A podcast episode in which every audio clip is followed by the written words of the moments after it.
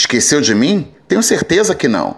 Sou o professor Cadu, sempre a seu lado, vencendo os desafios e acreditando em nosso esforço que vencemos as dificuldades caso elas apareçam.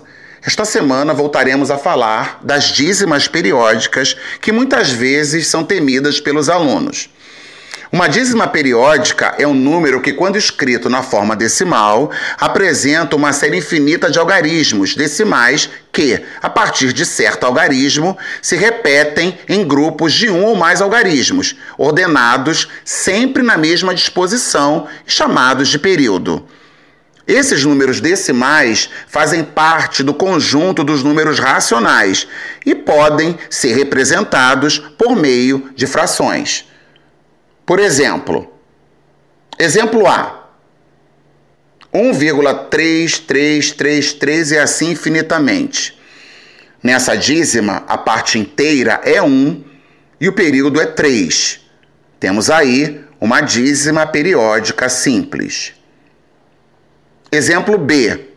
0,35, 35, 35 e assim infinitamente.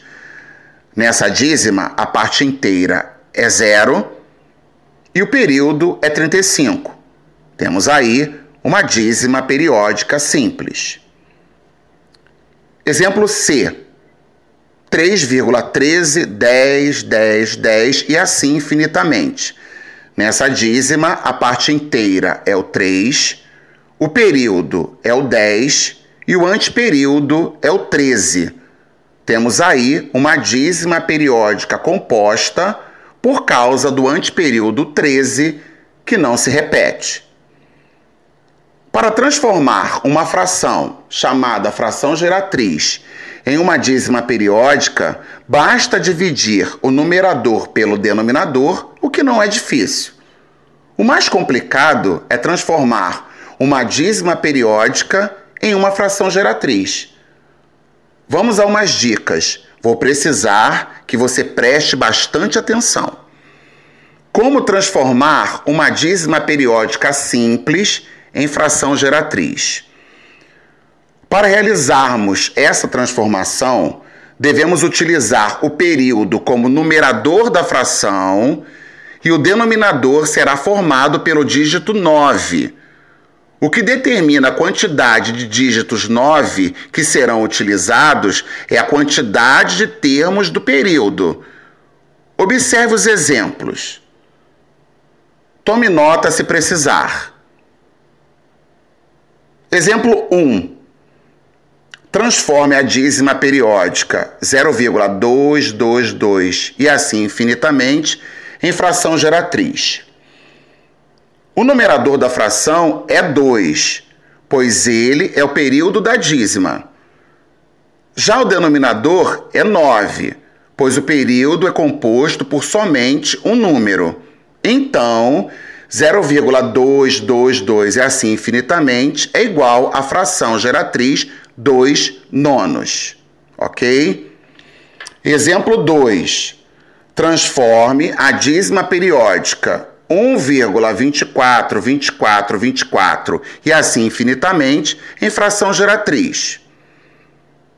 Como a dízima possui uma parte inteira, temos que destacá-la, fazendo a fração somente da parte decimal 0,24, 24, 24 e assim infinitamente. 1,24, 24, 24 e assim infinitamente, é igual a 1 mais 0,24, 24, 24. Então, vamos trabalhar com a dízima 0,24, 24, 24, separando da parte inteira 1. E no final, somaremos essa parte inteira à fração geratriz encontrada. Nessa dízima periódica, 0,24, 24, 24, 24 e infinitamente, o período é representado por 24. Por esse motivo, ele é o numerador. Já o denominador é 99, porque o período é composto por dois números. Logo, a dízima 0,24, 24, 24 e assim infinitamente é igual a 24 sobre 99, 24 99 avos. Trazendo a parte inteira 1 para a resposta, teremos 1 inteiro e 24 99 avos, que é um número misto. Podemos transformá-lo em uma fração imprópria. 1 inteiro e 24 99 avos é igual a 1 inteiro mais 24 99 avos. Basta multiplicar o 99 por 1 e somar com 24 para ficar no, no numerador, que dará 123. Então ficará 123 99 avos, porque o denominador 99 se mantém.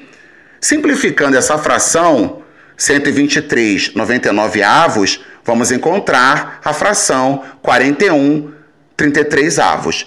Eu fiz a simplificação por 3 no numerador e no denominador, ok? Vamos prosseguir. Como transformar uma dízima periódica composta em fração? Preciso que você tome nota, é importante.